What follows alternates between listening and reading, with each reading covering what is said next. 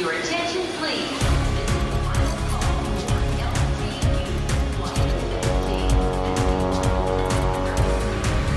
A hora dos portugueses. No último ano letivo, cerca de 3.200 alunos de diferentes nacionalidades, desde o ensino pré-escolar até ao ensino superior, recorreram à coordenação do ensino de português para aprenderem ou aprimorarem os seus conhecimentos de língua portuguesa. No Luxemburgo, Joaquim Prazeres, principal rosto do ensino da língua de Camões, traçou o panorama recente desta atividade ligada ao Instituto Camões. A evolução tem sido uma constante do ensino português no estrangeiro. Eu comecei com uma vertente, digamos assim, muito mais de ensino português como língua materna, com uma perspectiva de um regresso a Portugal. E neste momento portanto, estamos numa perspectiva de integração do português nos currículos dos países nos quais estamos inseridos, de uma divulgação da língua portuguesa como uma língua universal e de prestígio internacional. Portanto, é isso que nós queremos continuar.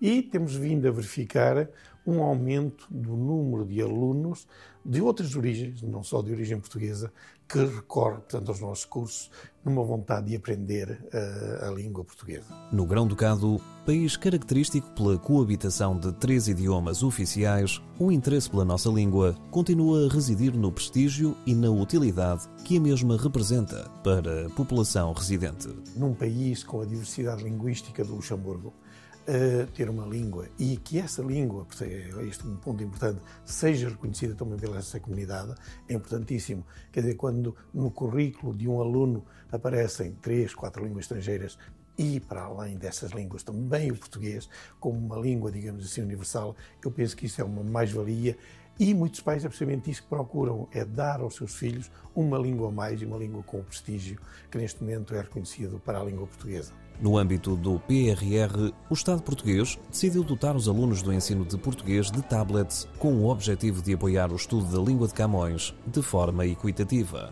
Estudantes das cidades do Luxemburgo, de Differdange e de Bettendorf foram os primeiros a receberem os dispositivos, uma ferramenta útil para quem aprende, mas também para quem ensina. Na prática, vão permitir, portanto, um acompanhamento muito melhor da parte dos professores, portanto, uh, esta experiência também de, e esta iniciativa vai abrir a, a possibilidade a alunos que, por motivos uh, de distância em relação aos cursos, não se possam frequentar com a regularidade que eventualmente isso uh, seria necessário. E, ao mesmo tempo, portanto, também a possibilidade de termos plataformas vocacionadas, portanto, concebidas uh, para o ensino português no estrangeiro. Plataformas que, cada vez mais, abrirão caminho àqueles que, por exemplo, pretendem prosseguir estudos superiores em Portugal ou num dos países de língua oficial portuguesa. Portanto, tivemos alunos desde o nível essencialmente A2 até ao C1, uh,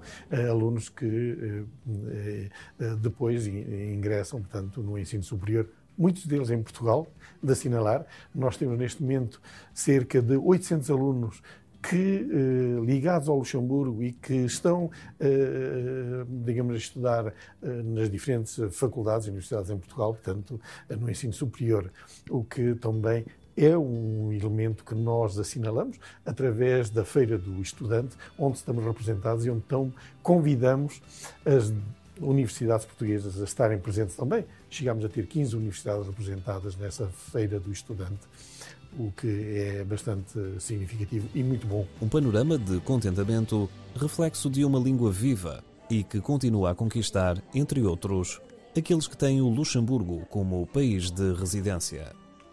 Your attention, please. Londres, Luxemburgo. Rio de Janeiro, Paris. São Paulo, Lyon.